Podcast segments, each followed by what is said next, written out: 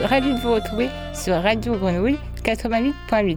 Aujourd'hui, j'ai le plaisir de vous accueillir pour notre deuxième émission de Je cherche, je trouve et pourtant, votre programme dédié à la vulgarisation et à la démocratisation de la recherche en sciences sociales.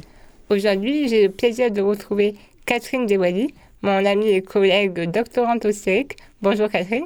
Bonjour à tous.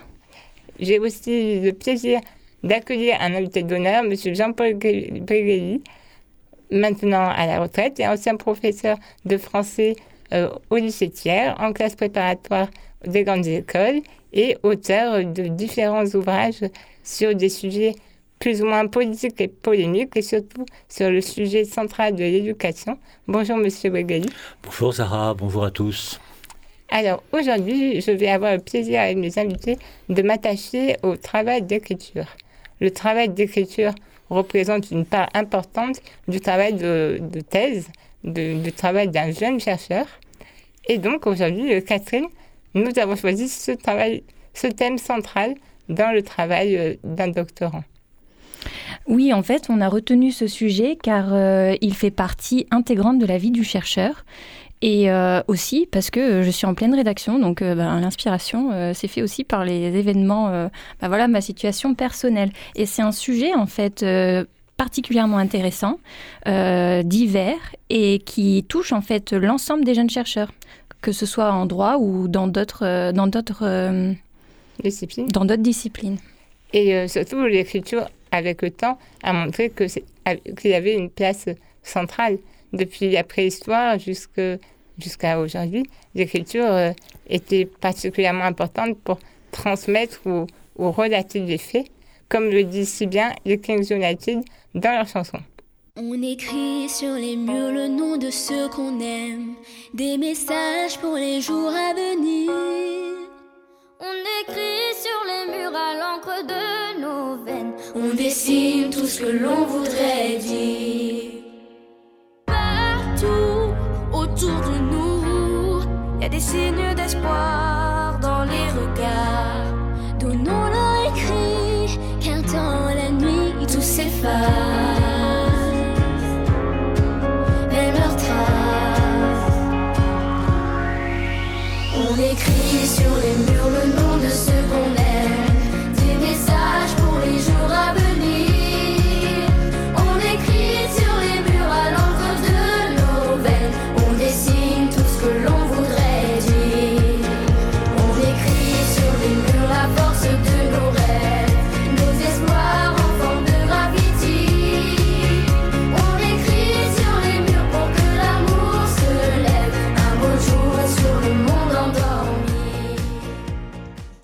nous allons nous poser principalement trois questions aujourd'hui sur le thème de l'écriture.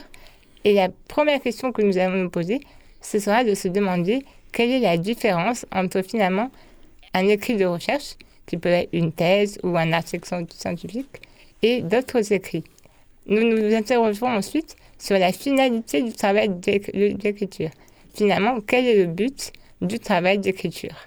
Pour finir par finalement nous demander s'il existe une formation à l'écriture. C'est parti pour le grand débat avec mes invités.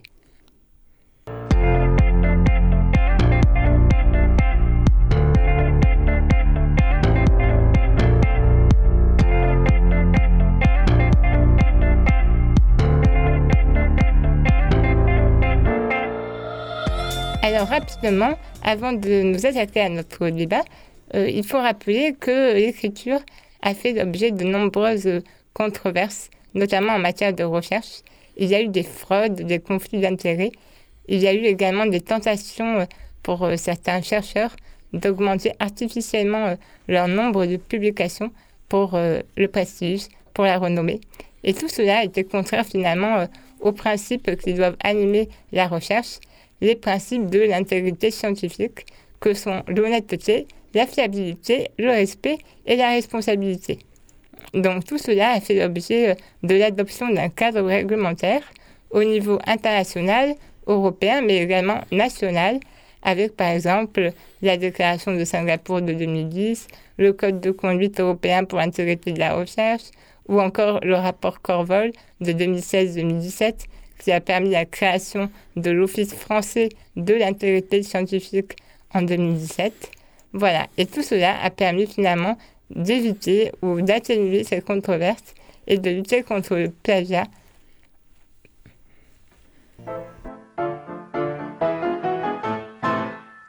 Who made me the genius I am today? The mathematician that others all quote? Who's the professor that made me that way? The greatest that ever got chalk on his coat. One man deserves the credit, one man deserves the blame, and Nikolai Ivanovich Lobachevsky is his name. I, Nikolai Ivanovich Lobachevsky. I am never forget the day I first meet the great Lobachevsky. In one word, he told me the secret of success in mathematics. Plagiarize.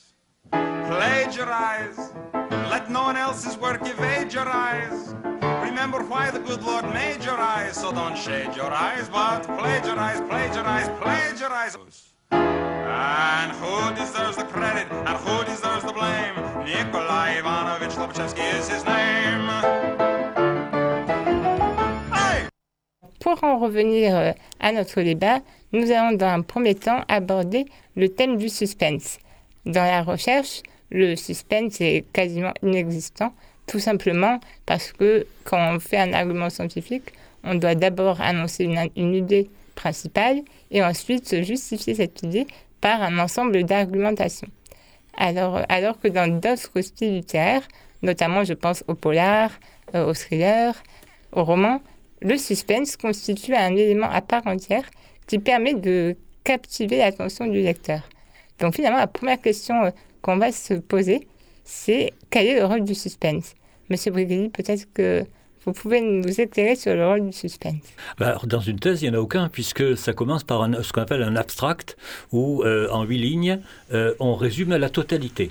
Si on est un tout petit peu intelligent, à partir de huit lignes, on déduit les 300 pages qui suivent, ou 400 pages, ou 500 pages, euh, etc. Euh, ça, c'est un premier point.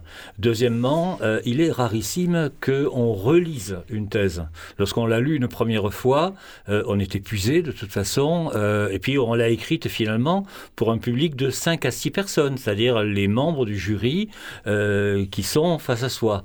En revanche, quand on écrit un roman, enfin il se trouve que j'ai fait les deux, hein, donc quand on écrit un roman, on écrit pour des milliers de personnes euh, qu'on doit d'une façon ou d'une autre séduire, euh, inquiéter, amener petit à petit à désirer tourner la page. Vous savez, c'est ce qu'on appelle chez les Américains le page turner, en quelque sorte. hein, C'est-à-dire, c'est un peu comme dans Tintin, il y a des suspens de bas de page euh, au fond. Euh, et ça, c'est un processus stylistique complètement différent. Mais je voudrais revenir sur votre départ, qui était particulièrement significatif. Il y a eu des scandales gigantesques, hein, Mhm. en particulier en Allemagne, sur des chercheurs, fermez les guillemets, qui euh, avaient recopié, grâce aux moyens modernes, des thèses entières ou des morceaux de thèses faits par d'autres, etc. Si on y réfléchit trois secondes, c'est possible parce que la thèse, par définition, est de style zéro. C'est-à-dire, elle est le euh, degré zéro du langage, comme disait Roland Barthes. Euh, c'est quelque chose qui est totalement interchangeable. Vous pouvez prendre un bout de l'un, un bout de l'autre, vous le collez, vous ne voyez aucune différence stylistique. Mhm. Si vous faites ça avec un roman, ça ne marche pas. Si vous prenez un bout de Flaubert, un bout de Balzac, un bout de Stendhal, ça se voit que c'est un montage. Mais trois chercheurs, les uns derrière les autres, ce sont trois styles en général qui sont malheureusement, on leur impose, hein, qui Mhm. sont d'une platitude absolument remarquable. Je- je- Dernier point avant de euh, donner la parole à d'éventuels contradicteurs. Euh, en 2002, on lançait une collection avec un copain chez Larousse, hein, des biographies d'auteurs, de, de, euh, de grands hommes historiques, etc. Et on s'adresse à des spécialistes. Et on s'adresse à un spécialiste, on lui dit, bon, écoute, on va faire un essai, tu nous écris 10 pages. Mhm. Et il nous sort 10 pages d'une nullité sans nom. Alors, c'était le super, super spécialiste. Mais à chaque ligne, on avait envie de fermer la, de fermer la porte, vous voyez, euh, en quelque sorte. Et on lui dit, on lui dit, mais est-ce que tu pourrais y mettre un peu de style? C'est-à-dire passer du degré 0 au degré 1, au moins. Mhm. Et il nous a dit non, parce que j'ai passé 10 ans sur ma thèse, pendant 10 ans j'ai éteint mon style, et maintenant je ne peux plus retrouver un style éclairé en quelque sorte.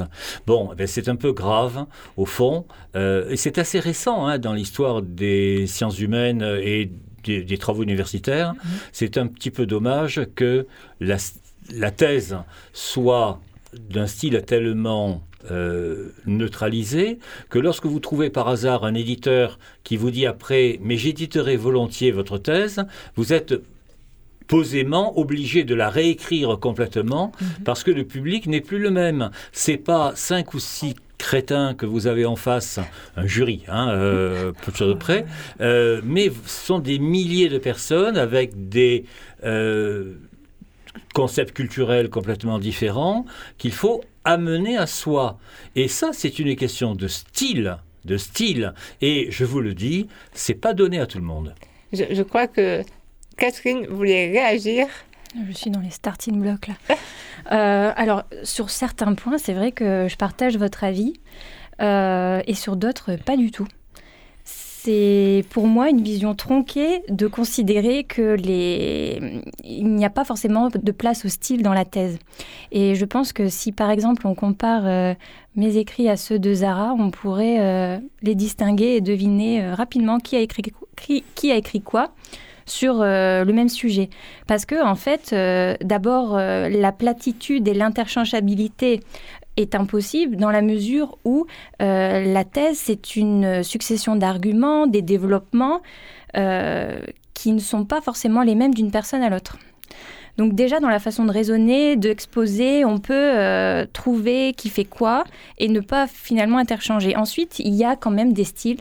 On peut reconnaître certains auteurs à leur plume et je pense, en fait, le suspense a été choisi comme élément de, de différenciation entre, euh, c'est vrai, les écrits euh, euh, à destination grand public et la thèse, dans la mesure où nous, dans la thèse, on a cette obligation de ne pas faire douter le lecteur, de, ne aucun suspense en fait euh, euh, n'est possible dans la mesure où d'emblée on doit expliquer là où on veut en venir et amener le lecteur vers ça. Donc finalement, euh, que ce soit pour le grand public ou pour la recherche, on a le même objectif qui est bien sûr de faire tourner la page au, lecteur et de, de, faire en sorte que le lecteur suive notre argumentation et le Graal soit d'accord avec celle-ci.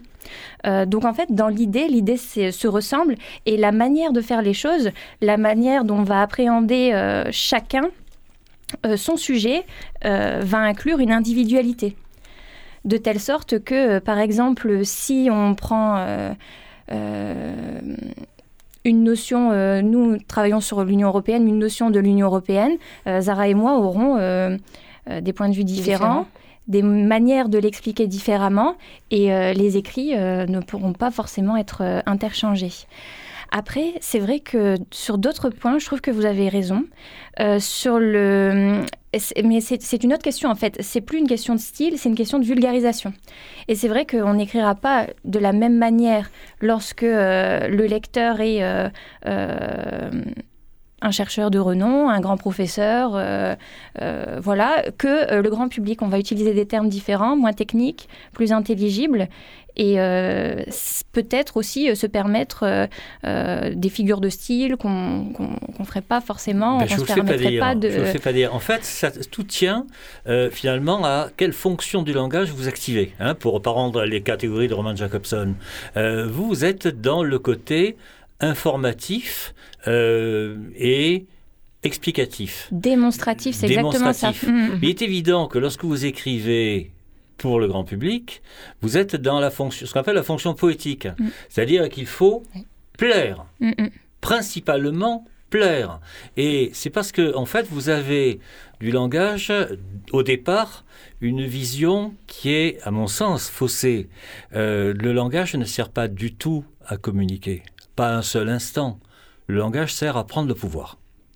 Et à ce moment-là, c'est ce, qui, la même vision. C'est ce qui unifie mm. au fond la thèse la plus absconce euh, qu'on puisse lire et un très grand bouquin, c'est que un certain nombre d'éléments vont être mis en place pour prendre le pouvoir sur alors un jury, un public, euh, le public de la radio même éventuellement, mm. etc. C'est-à-dire quels éléments vont euh, se marcher. Hein. Mais, Euh, mais finalement, finalement, en empêchant finalement les chercheurs d'utiliser euh, le suspense et toutes ces figures de style, est-ce qu'on nuit pas finalement à la renommée de la recherche et finalement, est-ce qu'on n'empêche pas certaines idées de circuler auprès du grand public? Le problème, euh, voyez-vous, c'est ce qu'on appelle l'aspect performatif du langage. Il faudrait écrire uniquement en performatif. Qu'est-ce que c'est que le performatif? Alors, je suis désolé d'avoir l'air de faire un cours là comme ça. C'est euh, ce qui est utilisé au début de la Bible lorsque euh, le scripteur écrit Dieu dit que la lumière soit et la lumière fut. C'est le performatif, c'est la sorcière qui dit abracadabra et le gentil prince s'est transformé en crapaud. C'est-à-dire euh, un- une efficacité à 100%. Ouais. Nous avions travaillé ensemble euh, il y a Mhm. très longtemps sur les fables de La Fontaine. Ouais. Euh, vous, rappelez, le- tout le monde se rappelle le corbeau et le renard. Hein le renard dit Eh bonjour, monsieur du corbeau, que vous êtes joli, que vous me semblez beau, sans mentir, si votre ramage se rapporte à votre plumage, vous êtes le phénix des hôtes de Souban. On pourrait quasiment tous le réciter. Mhm. Bon, c'est un performatif absolu, parce que sans avoir besoin de dire moi je, et sans parler du fromage, il obtient le fromage. C'est-à-dire c'est un énoncé avec un retour total. Il n'y a pas de feed, le feedback, c'est euh, un feedback absolu. hein, euh, c'est un rêve, c'est un rêve de communication. La Fontaine euh, était tellement rusée, en quelque sorte, au niveau de- des moyens du langage. C'est la même chose, par exemple, que ce soit 500 pages d'une thèse, euh, que ce soit un roman policier de 250 pages, ou que ce soit une déclaration d'amour, le problème est exactement le même. Le problème, c'est l'efficacité.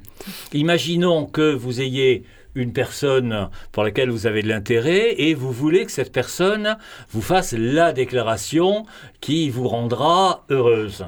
Bien. Alors, euh, il y a 35 000 façons de le faire. hein.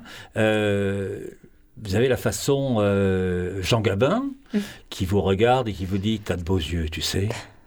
Et là, performatif pur, elle le regarde, elle lui dit Embrassez-moi. Voilà, ça- a marché. Ouais. C'était bon. Et puis euh, vous avez le, euh, euh, vous comprenez bien que euh, entre ouais je t'aime et le je vous aime ou si possible euh, que je vous aime euh, aujourd'hui plus qu'hier et bien moins que demain euh, ou n'importe quoi que l'on dit dans ce cas-là. Mhm. Là, voilà, c'est ça le style. Le style, c'est lorsque d'une façon ou d'une autre, vous créez les conditions d'une performance linguistique hein, qui fait qu'en face, il n'y a que le silence et l'acceptation. Et alors, comment, comment expliquer que les thèses et ce style, style platonique, si finalement il y a ce style performatif, pourquoi les jeunes chercheurs ne l'utilisent pas et pourquoi ce n'est pas intégré à la formation du jeune chercheur On leur a pas appris. On leur a pas appris, on leur a pas appris depuis le début. Alors là, euh, il y a une question de génération, si je peux dire. Euh, quand j'étais à l'école primaire, bah, ça date, hein, euh, nous faisions Des une dictées. rédac, Ah une rédac, comme on disait, par jour. Une dictée et une rédac par jour. Actuellement, c'est euh, une dictée par semaine, au mieux, une rédac par mois, euh, et encore, la rédac elle-même, euh, c'est assez sujet libre, exprimez-vous. Le style ne, corres- ne- ne- ça ne consiste pas à s'exprimer. Hein Mhm. S'exprimer, c'est comme les citrons. Hein, euh, vous n'allez pas balancer votre jus là comme ça. Le style, ça consiste à acquérir euh, l'adhésion de l'autre, l'adhésion totale. Et en plus ça, quand vous faites un bouquin, je vous rappelle, c'est pas comme dans une conversation. Ici, nous nous regardons, euh, nous voyons bien comment notre discours influe sur. alors, il y en a une qui hoche la tête, il y en a une autre qui est dans l'opposition de principe, etc. Bon, mais quand on écrit, l'interlocuteur, il n'est pas là. Mhm. Alors si, pour une on thèse, on soutient la thèse, donc on la soutient face à un jury. Hein, euh, J'espère que le jour où vous soutiendrez une thèse, ce ne sera pas en distanciel. Parce que alors là, ça tue tout, hein, euh, de toute évidence. Mais quand vous écrivez un bouquin, il se trouve que j'ai fait à la fois du roman, des essais, euh, etc., des scénarios. bon, vous écrivez pour un, un interlocuteur absent qu'il faut imaginer. Vous écrivez pour, on va dire, le plus grand nombre possible d'interlocuteurs. Là, vous savez que vous n'allez pas plaire à tout le monde. Euh, bon, puis ce serait peut-être pas un Mhm. objectif parce que si vous plaisez à tout le monde, euh, c'est que vous ne plairez pas à ceux qui arriveront demain. Voilà, c'est c'est le principe du best-seller, vous voyez, euh, en quelque sorte. Mais euh, vous essayez d'une façon ou d'une autre de dire je t'aime à un maximum de gens qui le prendront bien, euh, en quelque sorte. Euh, quand vous faites une thèse, euh, le problème est complètement différent. Vous êtes là pour avoir le titre de docteur euh, qui vous sera donné avec euh, l'approbation du jury, les félicitations, les, etc., etc., etc. Bon, et puis après, ne- combien de chercheurs d'ailleurs ont fait une thèse d'un inintérêt total et puis heureusement sont passés à autre chose. Ouais, Mais pour revenir à votre idée, Mhm. le problème c'est que plus personne n'apprend à écrire. Et c'est un boulot. C'est je- exactement comme euh, si les gens disaient, mais c'est incroyable, il y a des gens qui mettent euh, 18 secondes sur euh, le 200 mètres, euh, et pas moi, c'est pas démocratique, euh, etc. Mais il y a des gens qui ont appris à courir, il y a des gens qui ont appris à jouer au tennis, il y a des gens qui ont appris à faire du point de croix, pas moi en particulier, et euh, il y a des compétences et ces compétences ne sont pas du tout innées. C'est pas parce que nous parlons depuis que nous avons appris à dire papa maman ou autre chose euh, que nous maîtrisons le langage. Je- Vous voyez déjà. je- je- je Depuis tout à l'heure, dans ce que je dis, il y a à peu près 80% de phrases qui sont syntaxiquement correctes. Mm, mm. La moyenne nationale, c'est moins de 15%. Quand vous écoutez les gens. Euh, Donc Je- déjà, vous, vous sentez bien qu'il y a un problème. Je ne voudrais pas vous interrompre, mais je crois que Catherine voulait justement réagir à ce que Euh, vous venez de dire. Oui, alors quelques petites réactions. Euh, J'ai l'impression qu'en fait, vous avez une vision un peu euh, tronquée euh, de l'activité des chercheurs et de leur rapport à l'écriture. Donc oui, on a aussi euh, euh, le fait que l'écriture n'est pas innée, qu'il faut la travailler. Euh, on écrit, on réécrit. Euh, c'est une évolution constante, ça c'est sûr. Euh, par contre, euh, lorsque euh, vous avez exposé l'idée de prise de pouvoir, je suis pas vraiment d'accord avec cette idée. Pour moi, la thèse, c'est une prise de pouvoir. Déjà, en fait, on ne traite pas un sujet, on développe des positions. Donc, en fait, on s'ancre et on défend l'écriture, en fait, sert notre démonstration. Donc il y a une forme de prise de pouvoir sur euh, euh, le sujet et euh, l'écriture est au service de, de cette démonstration. Ensuite, j'aimerais aussi revenir sur l'idée que ce ne soit pas inné et qu'il faut forcément travailler et se former à l'écriture. C'est vrai que on- c'est la seconde partie de l'émission, mais on peut l'aborder euh, à présent. Oui, je pense directement. Euh, la, la formation, c'est vrai qu'on n'a jamais vraiment été formé à l'écriture. Et c'est justement lors de la thèse, lors de notre période de rédaction, où l'on apprend finalement à écrire. Et c'est très tard. C'est très tard, mais c'est aussi le bon moment parce qu'on possède euh, bah, suffisamment de connaissances sur le sujet et suffisamment de notions pour pouvoir écrire. euh, Moi, moi, je pense qu'on s'auto-forme, en fait. Oui, en fait, c'est ça. On, a, euh, on va acquérir des compétences, la compétence d'écriture. Oui, mais c'est pour reprendre ma métaphore de la course. Euh, vous n'avez pas su courir tout de suite. Euh, Lorsqu'on fait un athlète, on lui apprend à démarrer, on lui apprend à lever les pieds à une certaine hauteur, pas, pas trop haut d'ailleurs, euh, etc. Ce sont des apprentissages successifs. Lorsque j'évoquais les rédacs, comme on disait, que l'on faisait en, à 6 ans ou 7 ans, euh, etc., c'était juste un premier temps. Euh, je constate juste une différence absolument colossale dans l'apprentissage de l'écriture entre, par exemple, les classes préparatoires aux grandes écoles et la fac. Hein, si on prend les deux premières années de fac, combien est-ce qu'on fait de dissertation dans les deux premières années de fac Allez, En réalité, 4, non, 5, parce que 4, on 5 a au mieux. Dès, la première année, on a des galops d'essai euh, où, en fait, pendant 4 heures, euh, il faut traiter un sujet et forcément, il y a de la rédaction. Mhm. Euh, depuis la licence, en fait, on écrit, euh, on fait des cas pratiques, euh, on fait, euh, oui, des dissertations. Euh, il y a aussi le fait de la prise de notes. Bon, euh, j'espère que au niveau de la prise de notes, les gens ne recopient pas ce qui est dit, mais parfois bah, gardent en fait l'essence. Donc ça aussi, c'est une manière de, travailler l'écriture, de garder seulement l'essentiel. C'est un travail de rédaction. Il y a aussi les moments où, bah, déjà en master 1, les premiers mémoires, en master 2 aussi un mémoire, et en général, la thèse, en fait, on, a quand même derrière nous des temps d'écriture qui sont, bah voilà, un petit entraînement. en classe préparatoire, toutes matières confondues, on fait 30 à 40 dissertes par an. 30 à 40 dissertes par an, dont un certain nombre en temps limité, euh, en 4, 5 ou 6 heures. Euh, c'est corrigé assez rapidement. Mais est-ce que c'est vraiment un gage de qualité par rapport aux études C'est pas une question de qualité, c'est un gage en tout cas d'entraînement. Après, après, la question de la qualité, alors là, il va falloir être un tout petit peu ferme. Euh, ce n'est pas parce que vous allez vous entraîner à courir que vous serez un très grand coureur. Vous voyez? Euh, Il faut en plus des qualités. Alors, je sais que ça va fâcher les uns les autres, hein, mais il y a des qualités innées. C'est-à-dire qu'il y a des gens qui ont des dispositions pour tel ou tel euh, art en quelque sorte. Euh, par exemple, je sais écrire, mais je ne sais pas dessiner. je le ressens comme d'ailleurs une espèce de faiblesse absolue, je, je m'en désole. je ne sais pas composer de la musique. et il y a des gens qui, dont la musique sue sur leurs doigts. Vous voyez, euh, Mozart, hein, euh, par exemple. Bon, euh, ce n'est pas tout le monde qui peut écrire. Je vais même aller plus loin, ce n'est pas tout le monde qui peut parler. Donc pour vous, en fait, pour devenir jeune chercheur ou chercheur, vu qu'on est censé rédiger, il faudrait qu'on prouve qu'on ait des aptitudes pour écrire finalement. heureusement, les thèses, justement, parce que c'est un style le plus éteint possible, hein. c'est-à-dire c'est un style où on s'interdit les métaphores, c'est un style où on, s'interdit tout effet poétique, hein, euh, au sens large du terme.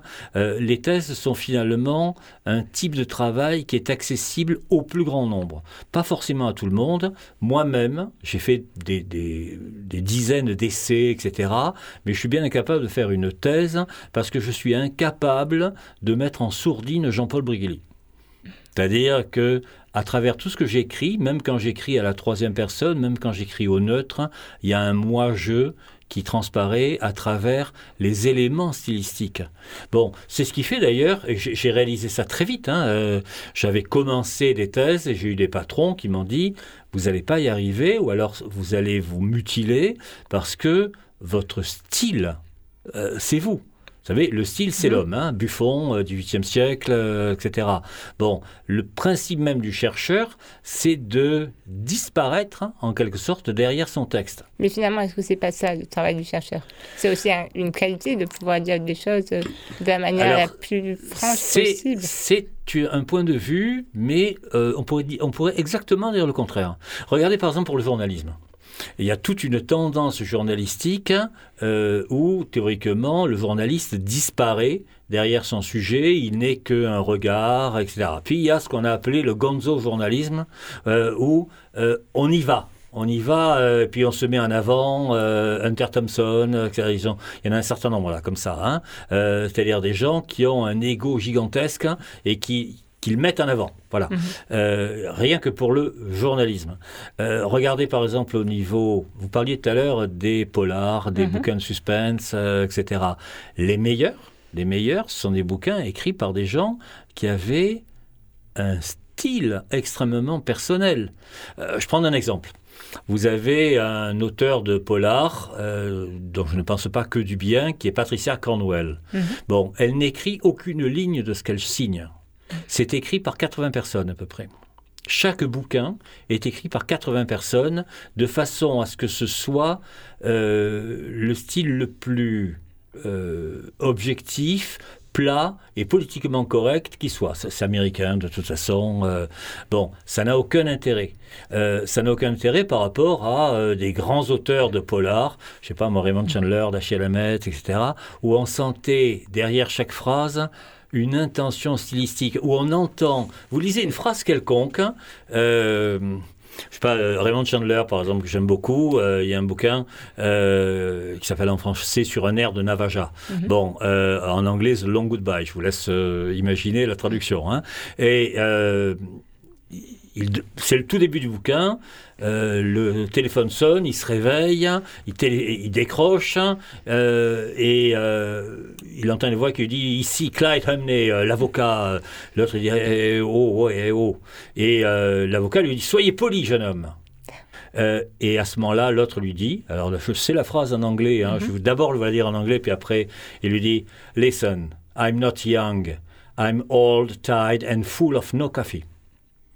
Ça avait été traduit par et absolument décaféiné. Voilà, c'est une très très belle traduction, euh, etc. Mais on voit très bien, là derrière, Raymond Chandler reçoit un coup de fil à 8 heures du matin après une nuit de beuverie, parce que Dieu sait qu'il buvait des quantités de whisky absolument euh, gigantesques, et se disant mon Dieu, j'ai j'ai un texte à écrire, j'ai un scénario à écrire. Je sais qu'il a écrit des scénarios absolument extraordinaires. Bon, euh, et il faut que j'y aille. Et il faut que ça marche.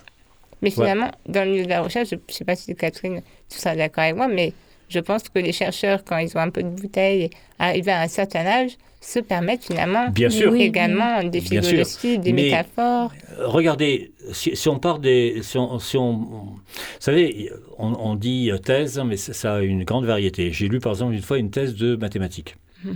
Ça faisait 12 pages. La totalité de la thèse. C'était 12 pages de calcul.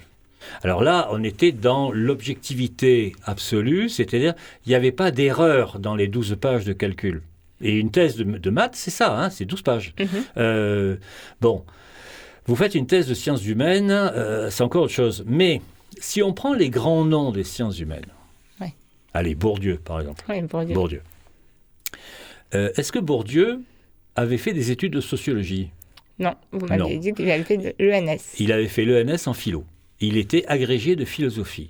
Il avait fait une classe préparatoire, il avait fait l'école normale supérieure, il a fait la philosophie, il avait appris à- au fond, il s'était fabriqué sa vision de la sociologie en travaillant sur Hegel, Kant, Nietzsche, euh, etc.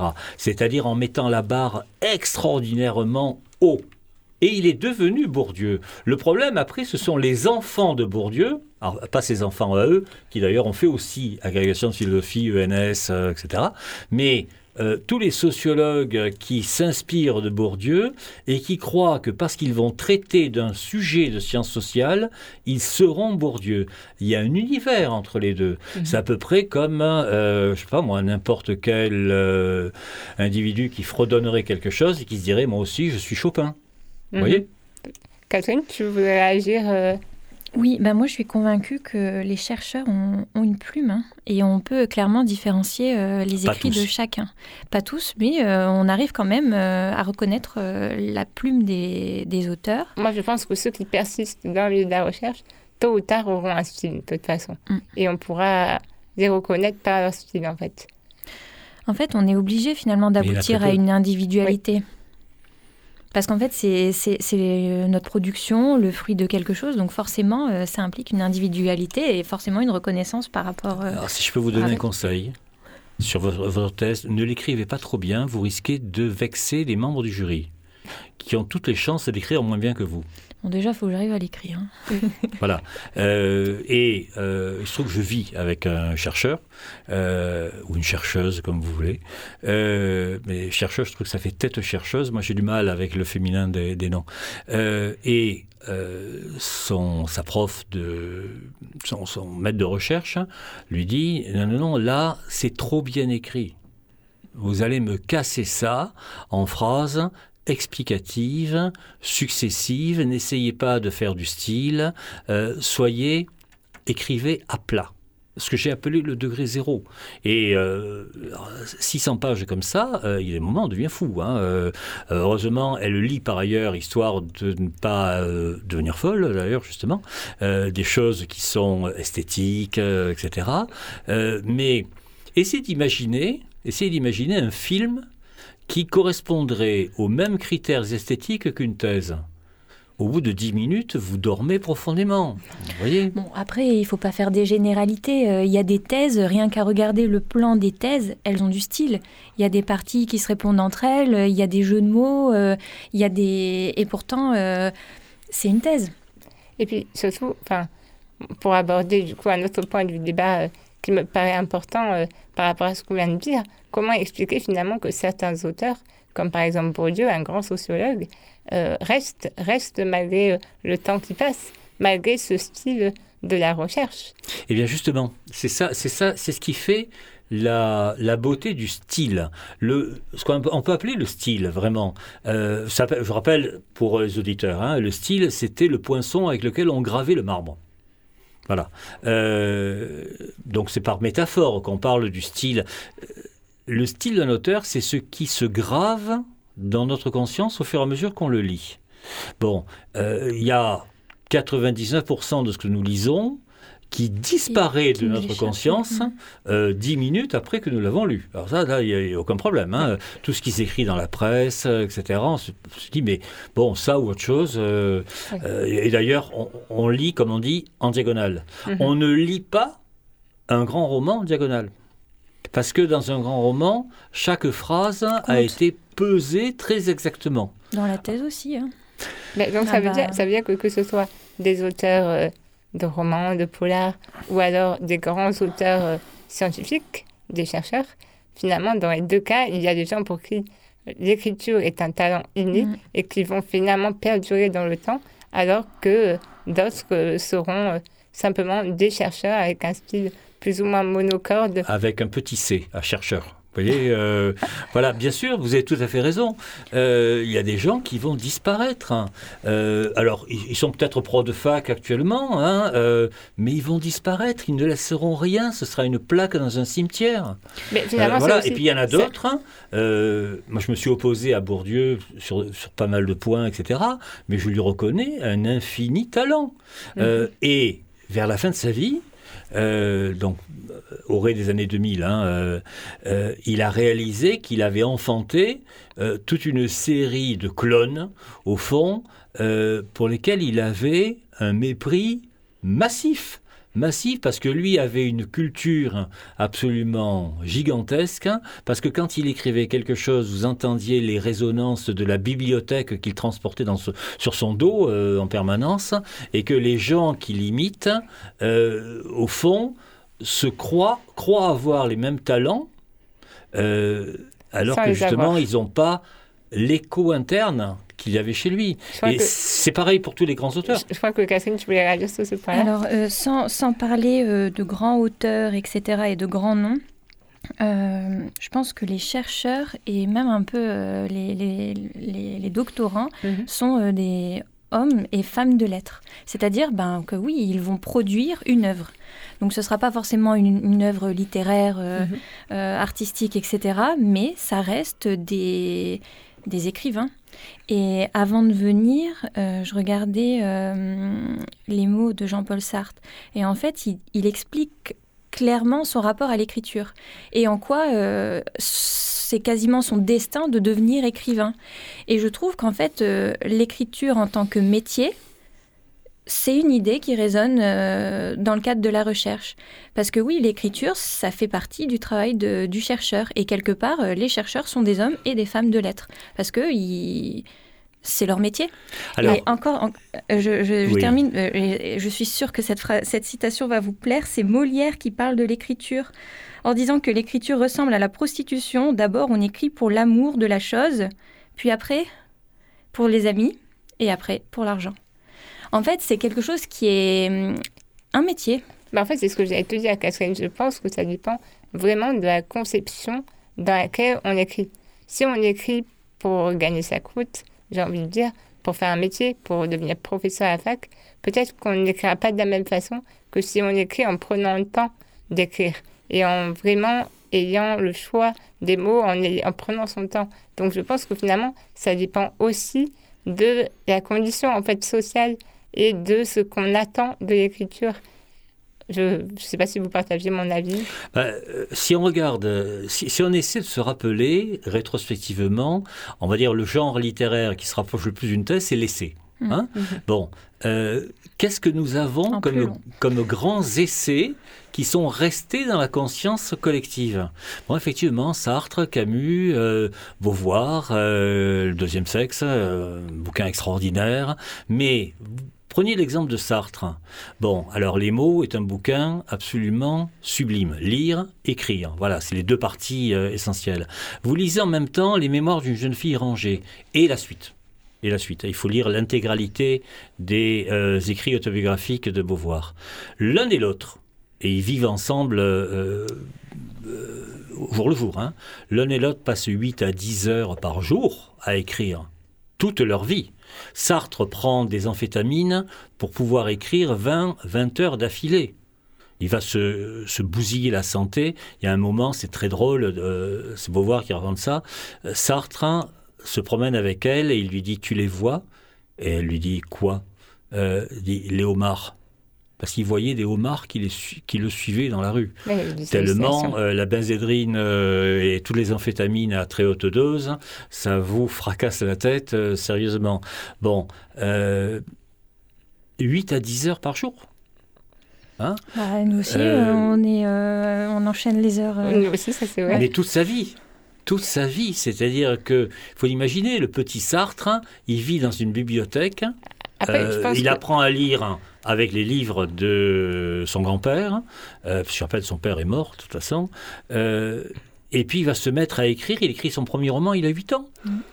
Et il écrit son premier roman, il a 8 ans. Il découvre le performatif. Euh, il raconte lui-même, elle passa sa main devant ses yeux, elle était aveugle. Et là, il est terrorisé parce qu'il a rendu l'un de ses personnages aveugle. Et, dit-il, totalement culpabilisé, trois pages plus loin, je lui rendais la vue. Alors, on, sent, on sent du Jules Verne derrière, hein, mais il a 8 ans. Euh, 8 ans, il fait son premier roman, etc. Heureusement, il ne l'a pas gardé. Enfin, ça aurait été drôle, mais il n'a pas cessé d'écrire jusqu'à la fin. Moi, je l'ai rencontré euh, à peu près trois ans avant sa mort, euh, dans les locaux de Libé, à l'époque où Libé était un journal de gauche, euh, et où on se battait pour empêcher des exactions d'extrême droite. Hein. C'était un type qui passait sa vie avec un stylo à la main. Euh, et encore à la fin, il était presque aveugle, euh, etc. Il, était très, très abîmé, en quelque sorte, par la vie qu'il avait euh, menée. Beauvoir a écrit jusqu'au bout. il meurt. J'étais au, au funérailles de Sartre. Hein. Après, est-ce que Beauvoir et Sartre avaient des rapports avec des élèves, avaient des, des choses à enseigner? Bien sûr, ils enseignaient. Oui, ils enseignaient également. Mais après, je pense que dans une super structure comme une fac, c'est très compliqué d'être professeur si on mène ce genre de vie. Parce que finalement, il y a aussi euh, tout le regard social autour. Il faut vraiment des gens très engagés pour en arriver à ce niveau-là dans l'écriture. Ah, je sais pas. C'est, je veux dire, je, je, vais après, tout, on est là, on peut parler de soi un tout petit peu. Hein. Euh, je suis prof. Euh, ça m'a pris toute ma vie en aux alentours de 45 heures par semaine, à peu près. Quand est-ce que je trouve le temps d'écrire? Ben, je trouve le temps d'écrire parce que je dors entre 3 et 5 heures par nuit. Voilà. Euh, et j'ai pas besoin de plus. Et c'est un avantage absolument euh, fabuleux. C'est comme certains qui n'attrapent pas de coups de soleil. Vous voyez, euh, voilà, il y en a d'autres, hein. ils vont au soleil, ils deviennent rouge pivoine. Euh, d'autres, ils bronzent normalement. Voilà, c'est une donnée. vous savez, c'est le principe latin. nous, la dies sine lina. Pas de jour sans écrire. Il faut écrire absolument tous les jours. C'est une mécanique j'ai couru toute ma vie. Euh, il m'est arrivé de ne pas courir pendant trois mois parce que je m'étais fait une déchirure musculaire, etc. Quand vous recommencez, vous avez l'impression de ne plus jamais avoir su courir. Voyez? Eh bien, il faut constamment écrire parce que si vous oubliez, et j'ai constaté ça sur 80% de mes collègues euh, profs qui n'ont plus jamais écrit et qui, lorsqu'ils sont obligés, écrivent dans un pataquès euh, lexicologique absolument extraordinaire. C'est une habitude. Euh, euh, une vraie habitude. Dire, encore maintenant, j'écris, allez, on va dire une, moyenne de 10 pages par jour. Dans le monde de la recherche, après, c'est qu'on écrit, si on fait ce choix de carrière, on va écrire peut-être pas autant que vous, mais ben, je pense qu'on va écrire des articles. Oui, mais vous l'avez dit tout à fait en début d'émission, combien de chercheurs, une fois qu'ils ont écrit leur thèse, la redécoupent en petits bouts et en refont des articles de façon à étayer leur CV. Vous voyez, euh, bon, c'est pas sérieux. Euh, oui, mais c'est pas la généralité des, chercheurs. Euh, il y a beaucoup, il y a qu'à regarder. de hein. toute façon, il y a tellement d'actualités qu'on a toujours matière à écrire.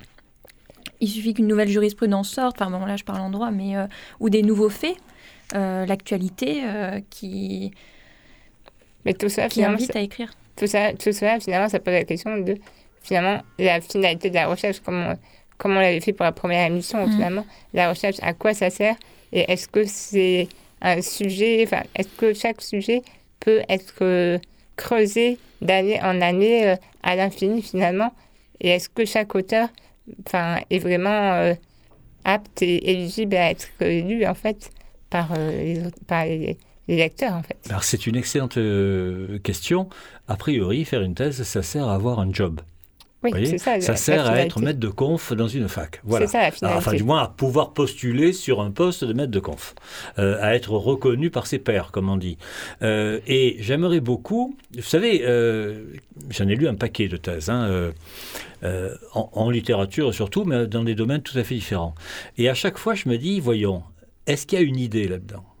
Et dans 90% des cas, il n'y a pas d'idée.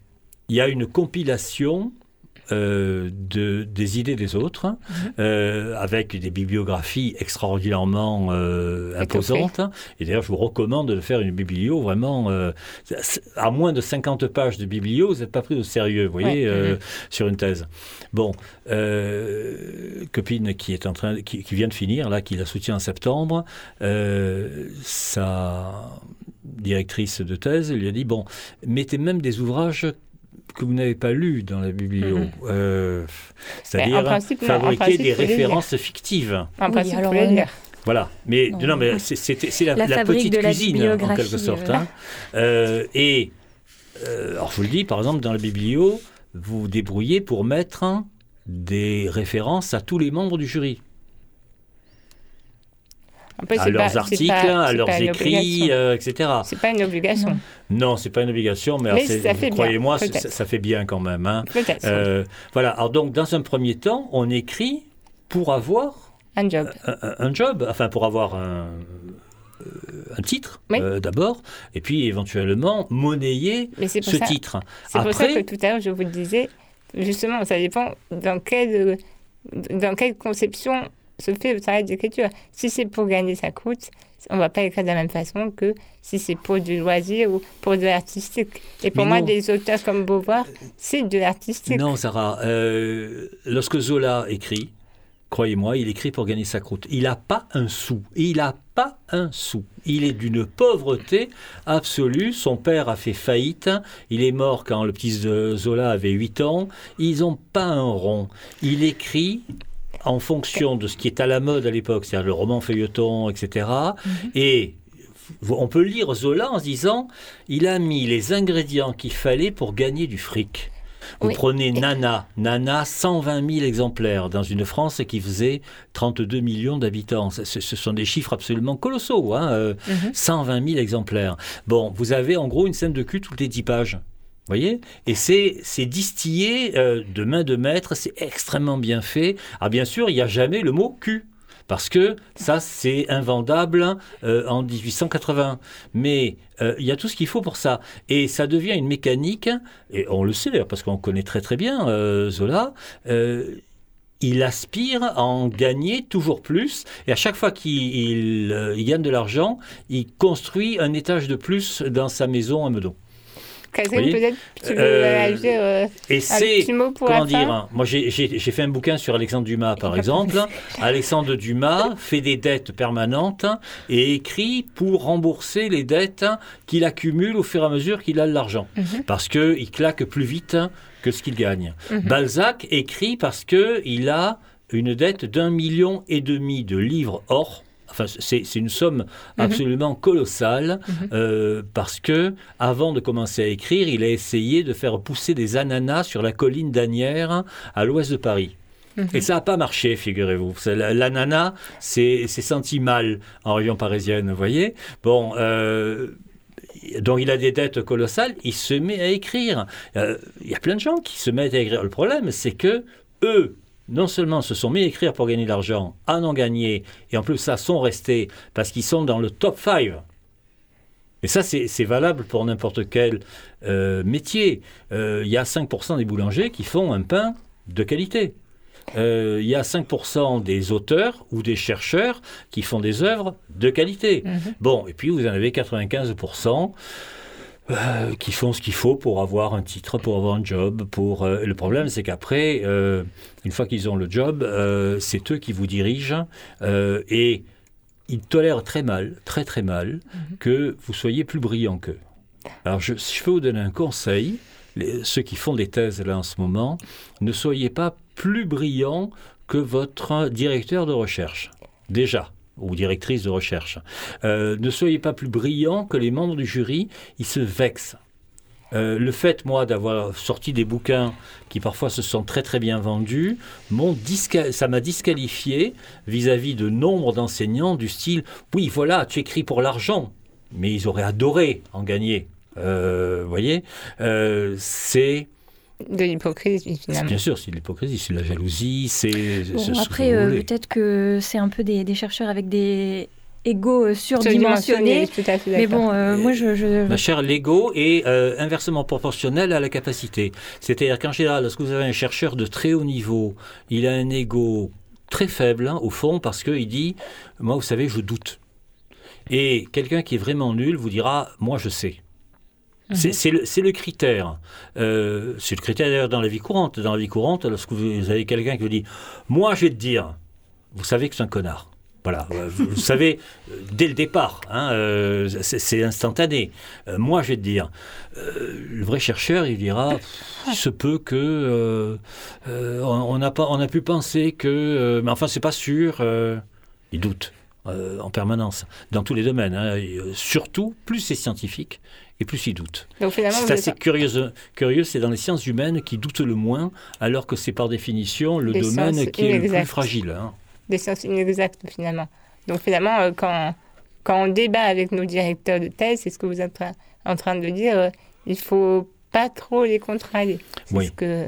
Euh, C'est-à-dire, apprenez, apprenez un minimum, un minimum de. Alors, on, va, on peut appeler ça de la courtoisie, de l'hypocrisie, euh, des précautions, enfin, ce que vous voulez. Après, c'est Euh, normal, il faut, un, il faut un dialogue cordial dans des relations de travail aussi. D'où l'intérêt d'ailleurs de bien choisir son directeur de thèse. Oui. Ah, il faut avoir des relations euh, cordiales euh, Mhm. dès le départ et, euh, et surtout lui montrer les étapes successives de son travail. Parce que si vous attendez d'avoir fini pour lui montrer, euh, au moment où euh, il vous dira il y a quelque chose qui cloche, euh, ça remet en cause tout ce que vous avez écrit. Mais partie par partie, l'intro, l'intro ça se fait à la fin d'ailleurs, hein, euh, 9 fois sur 10. Bon, et l'intro d'une thèse, c'est normalement une fois que vous avez lu l'intro, vous avez lu la thèse, hein, Mhm. peu de choses près. Bon, d'ailleurs il y, en a qui font que ça, Euh, mais il faut absolument euh, vous savez, euh, vis-à-vis de votre directeur de thèse, que vous êtes joli, que vous me semblez beau. hein. Ça n'a pas changé depuis La Fontaine. Euh, si vous voulez obtenir le fromage, c'est-à-dire la mention très honorable qui fera que, euh, etc. Encore que existe partie plus, la AMU, ça n'existe plus. Ouais. Euh, C'est uniquement AMU, parce que dans les autres facs, ça existe aussi, et ça va créer des disparités terribles entre chercheurs qui arrivent d'ici et qui seront considérés comme n'ayant eu aucune mention, et chercheurs qui arrivent de Paris et qui ont toujours des mentions très honorables. Sous prétexte Je ne sais même pas s'il y a une mention à Paris. euh. si, si, sous, prétexte, sous prétexte de, d'égalitarisme, on est en train de tuer en quelque sorte les, les gens vraiment de qualité. Enfin, ça, c'est encore un autre problème. Mais euh, moi, je suis Bon, très attaché. Après, après, Catherine, tu voulais dire quelque Bah chose oui, moi je suis pas d'accord avec ça. Euh, oui, euh, il faut avoir un comportement courtois avec euh, avec sa direction, mais parfois ça fait pas de mal un peu euh, d'affirmer ses idées et euh, quitte à contredire. euh, L'important c'est que l'idée soit construite et justifiée et un directeur est, est ouvert au dialogue. hein, euh, euh, voilà. euh, Après, finalement, est-ce que le débat Non. avec la direction euh, ou le, di- la directrice ou le directeur de thèse, c'est pas ça qui constitue la recherche Oui, mais c'est important parce que ça va nourrir la réflexion. On ne peut pas réfléchir seul euh, indéfiniment. On a besoin aussi parfois d'être aiguillé d'être accompagné et euh, redouter euh, une conversation avec son directeur ou euh, faire une non-conversation parce qu'on veut plaire absolument à son directeur, pour moi, ça n'a aucun intérêt en fait, hein, parce que ça ne fera pas avancer. si, vos, si vos idées à la base sont potentiellement contradictoires avec celles de votre direction, il y a un moment, il va falloir accoucher. C'est, Ah ouais c'est tout le problème qu'il y a dans, euh, on va dire, quand on fait des sciences dures, en maths par exemple, euh, il n'y a pas de problème. C'est-à-dire que votre calcul est bon ou il n'est pas bon. Et oui, mais Hein, une euh, idée, euh, si elle est justifiée et démontrée, euh, qu'on peut euh, arriver à un compromis ou à vous avez raison, mais je ne suis pas d'accord. et c'est pour ça qu'il est important aussi de contredire et contrarier les, les idées et les choses qui sont imposées. Sinon, on ira toujours dans la même direction et, et ça n'a pas d'intérêt. Ben oui, on- c'est ce qu'on appelle la doxa. Oui. Il est évident que il est très délicat, très très délicat. Il faut, faut redonner des tas d'exemples de chercheurs qui ont été tués dès le départ parce que euh, ils n'étaient pas dans la doxa. Non, mais Ah. peut-être qu'ils n'étaient pas aussi suffisamment euh, compétents et que leur travail n'était pas forcément Bon, argumenté. allez, euh, euh, faut raconter une histoire. En 1850, vous aviez un médecin obstétricien hongrois qui s'appelait Semmelweis. Et il avait remarqué statistiquement que 35% des femmes qui accouchaient à l'hôpital mouraient. Euh, de septicémie, essentiellement. Et là, il a eu une idée de génie. Il s'est dit, et si c'était l'hôpital, c'est-à-dire nous, qui les tuions? Et il a inversé le protocole. Le protocole euh, voulait que l'on fasse les autopsies le matin et les accouchements l'après-midi. Lui, il a décidé de faire le contraire et il a imposé dans son service que tout le monde se lave les mains et qu'on passe le service à l'eau de Javel. Attention, c'était avant la découverte du- de la notion de microbe. On n'avait pas les moyens techniques. Il avait eu l'intuition. Que s'est-il passé? Les chercheurs, comme on dirait, enfin, les grands profs de fac de sa, son université l'ont interdit d'exercice et l'ont enfermé dans un asile d'aliénés. Parce qu'il avait découvert quelque chose qui allait contre la doxa. Méfiez-vous très sérieusement. C'est le principe de euh, euh, tous, les chercheurs qui ont été obligés de euh, Galilée. hein, Galilée qui reconnaît que non, la Terre ne tourne pas autour du Soleil. Et on sait que le fameux truc, vous savez, et pourtant elle tourne, il l'a jamais dit, parce qu'il avait senti le vent du bûcher. hein, euh. alors, on brûle plus les gens actuellement, mais mieux fait, pour, pour n'importe quel sujet que vous allez traiter, dites-vous à chaque fois quelle est la doxa, quelle est, quelles sont les idées reçues actuelles et jusqu'où est-ce que je peux heurter ces idées reçues? Donc, Et je vous assurer que vous ne pouvez pas les heurter de face. C'est-à-dire, il faut d'une façon ou d'une autre, c'est là qu'intervient le style. Il faut arriver à biaiser, à contourner, à passer un coin quelque part, de façon à ce que ça éclate, sans, comme si vous l'aviez pas fait vous-même. Vous voyez, euh, il faut ruser en permanence. il faut Euh, dire les choses de façon intelligente. voilà. C'est finalement la morale de notre débat aujourd'hui. Ben, merci beaucoup à M. Brigelli et à Catherine Merci à vous. d'avoir participé. Merci également à Radio Grenouille de nous avoir accueillis, à Alex, à, Jérôme. Merci à vous, chers auditeurs. Et j'espère vous retrouver euh, bientôt pour une prochaine émission. Un petit coucou à Mehdi qui n'a pas pu animer avec nous euh, l'émission aujourd'hui. N'hésitez pas à nous envoyer euh, vos propositions de sujets ou nos questions à l'adresse question au pluriel je cherche je trouve. À bientôt, bonne journée, ciao ciao.